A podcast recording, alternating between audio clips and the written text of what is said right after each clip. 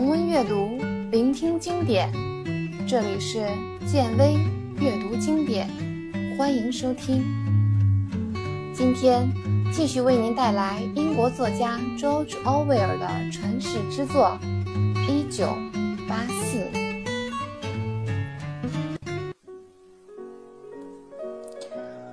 这只是店主的缩持罢了。实际上，这家小小的商店里塞满了东西，不过都不值钱。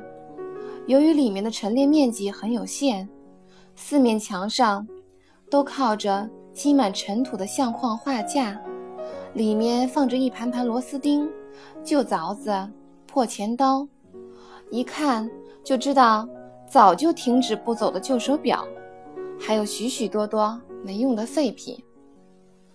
在墙角的一张小桌子上，还放着一些零零星星的东西，有漆器鼻烟夹、玛瑙饰针等。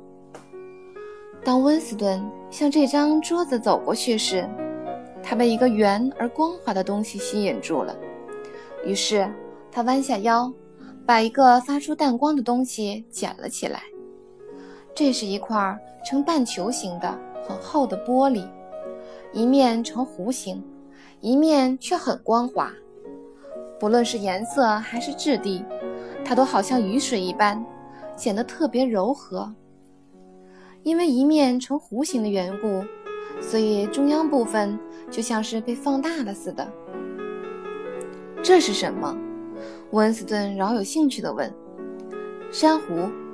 老店主看了一眼温斯顿，说道。这块珊瑚大概是从印度洋来的，少说也有一百年的历史了。温斯顿说：“它很漂亮，的确是很漂亮的东西。”老店主感慨道：“不过现在已经很少有人识货了。如果你喜欢的话，就算四元四元钱卖给你吧。要是换到以前的话，这样的东西可以卖八磅。八磅。”八磅是多少钱？我也算不清了，但绝对是一大笔钱。可是，哪怕现在剩下的真正的古董已经不多了，即使能有幸碰到，又有谁能识货呢？温斯顿没有再说话，他马上掏出四元钱付了账，然后顺手把那个心爱的东西装在了兜里。他之所以买这个小东西。并不是因为它很漂亮，而是因为从细细上看，它似乎属于另一个时代，而不是现在这个时代。这种玻璃不像他以往见过的任何一种玻璃，它很柔和，就像雨水一样。这件东西的可贵之处还在于看上去似乎没有什么用，虽然可以猜测出它以前是作为镇纸来用的。但现在，总归是没用了。这东西很重，但幸运的是，它的体积很小，可以装在兜里，也不占地方。作为一个党员，有这样一个东西显得很古怪，甚至还可能因此遭到怀疑。任何古旧的东西，尤其是漂亮的东西，总是很容易引起别人的怀疑。卖出这样的小东西以后，老店主显得很高兴。看着老店主高兴的神情，温斯顿觉得，如果钢差假讲价，只给他三元钱，甚至两元钱，他也会卖的。这时，老店主又说道：“也许你还愿意到楼上的那间屋子看一看，那里面只有不多的几样东西。你要是肯上去看看的话，我去拿一盏灯来。”说着话，老店主又点了一盏灯，弯着腰，慢慢地领着温斯顿上楼来了。爬上一段已经被鞋底磨光了的陡陡的楼梯，又走过一条狭窄的过道，就到了一间屋子里。这间屋子不临街，窗外是铺着鹅卵石的院子和许多烟囱。温斯顿从屋子里的摆设看出。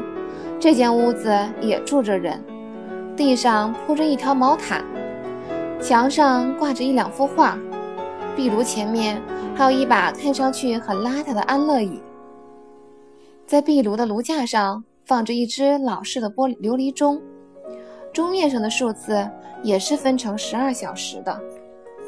窗户下面有一张放着一条床垫的大大的床，大到差不多占据了整个房间四分之一的面积。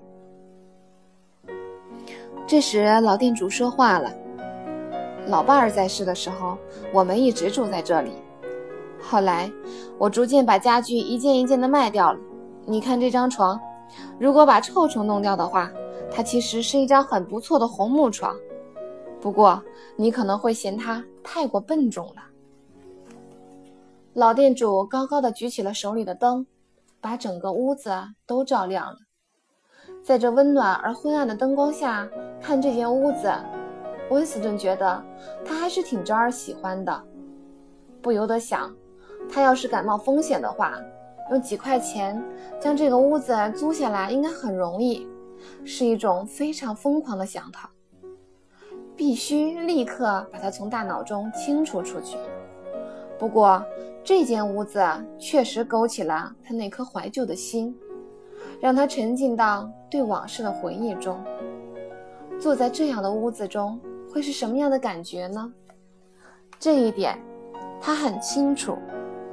炉火熊熊燃烧着，你就坐在旁边的安乐椅中，把双脚搁在炉架上，安心的打着瞌睡。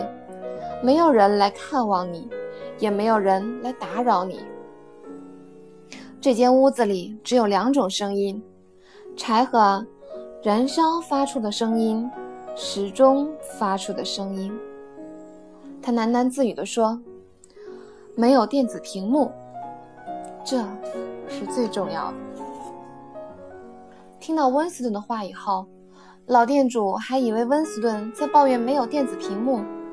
他说：“电子屏幕那玩意儿太贵了，我从来都没有装过。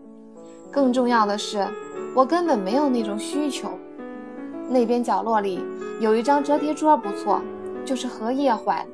你要是用的话，得重新换一个。有一张小书桌，安静地立在另一个角落里。这个漂亮的小书架吸引了温斯顿的目标，他朝他走了过去。书架上没有一本书，堆放着一些没用的东西。在大洋国的任何地方。都彻底的进行了搜书、烧书运动，无产区也不例外。在这个国家，你绝对不可能找出一本二十世纪六十年代以前印的书。老头举着灯走到了壁炉旁边，他身边的墙上挂着一幅画，相框是花梨木制作的。老店主吞吞吐吐地说：“不知道你对老画片感不感兴趣？”温斯顿听到老店主的话，转身走了过来，借着老头手中的灯，他仔细地端详起了这幅画。这是一幅石刻版画，画中坐落着一座椭圆形的建筑，建筑上的窗户都是长方形的。建筑的前面有一座小塔，后面有一座雕塑。建筑周围。还用雕花的铁栏栅围着。他觉得这个椭圆形的建筑似曾相识，但是不记得后面还有雕塑。看到温斯顿好像对这幅画感兴趣，老店主连忙说：“画框被镶嵌在墙上，不过我可以把它卸下来。”温斯顿肯定地说：“我认识这座房子，它以前离正义宫很近。”就在它附近的一条街上，没想到，它今天落败成了这个样子。你说的没错，它是离法院很近，不过可惜呀，它被炸掉了。多少年都过去了，它原先是个教堂，叫圣克利门特教堂，是一座丹麦人教堂。老头说，他已经很多年没有提起这个名字了。老头儿露出了一丝苦笑，继续说：“圣克利门特教堂的钟声说：“橘子和柠檬。”那是什么意思呢？温斯顿对他最后的那句话感到奇怪。哦，那是一句歌谣，我小时候唱的。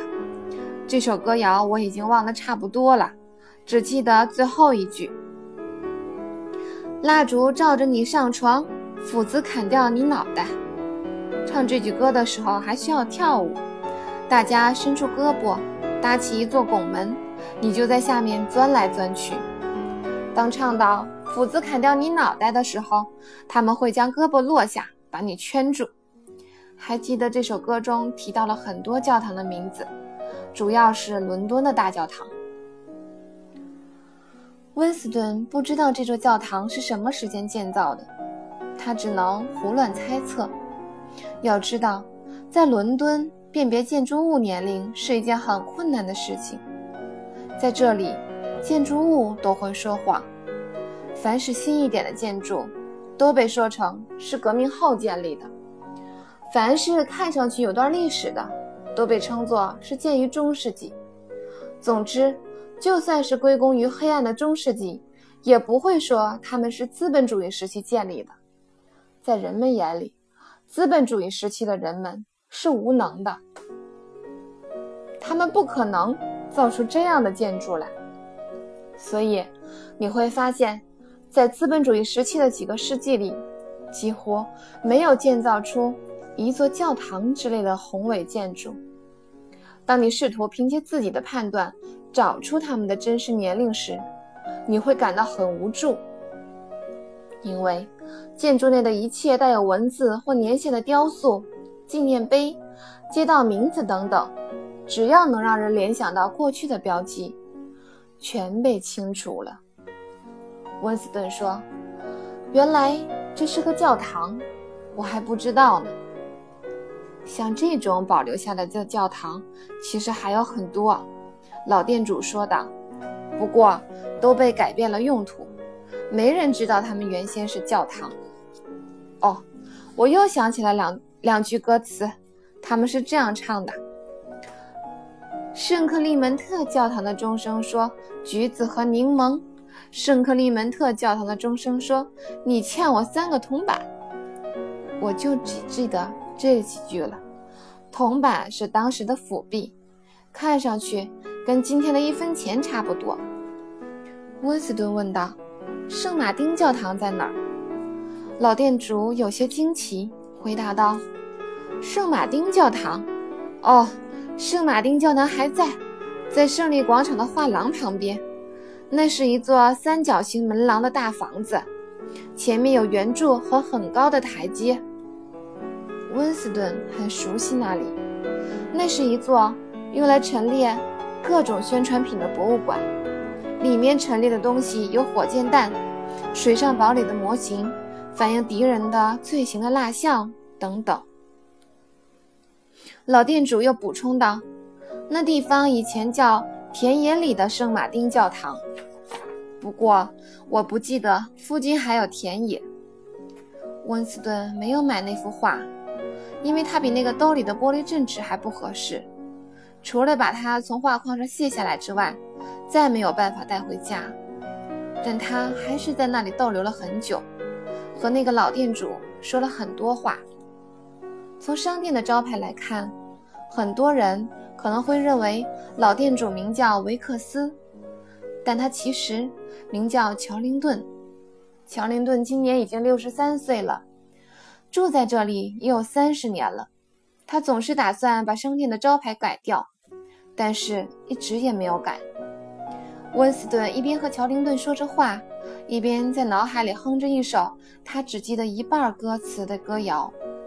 圣克利门特教堂的钟声说：“橘子和柠檬。”圣克利门特教堂的钟声说：“你欠我三个铜板。”温斯顿觉得很奇怪，因为在他哼唱这首歌谣的时候就真的觉得听到了那钟声。那是一个仍旧在某个地方存在着但被掩盖住被人们忘记或者已经失去了的伦敦的钟声。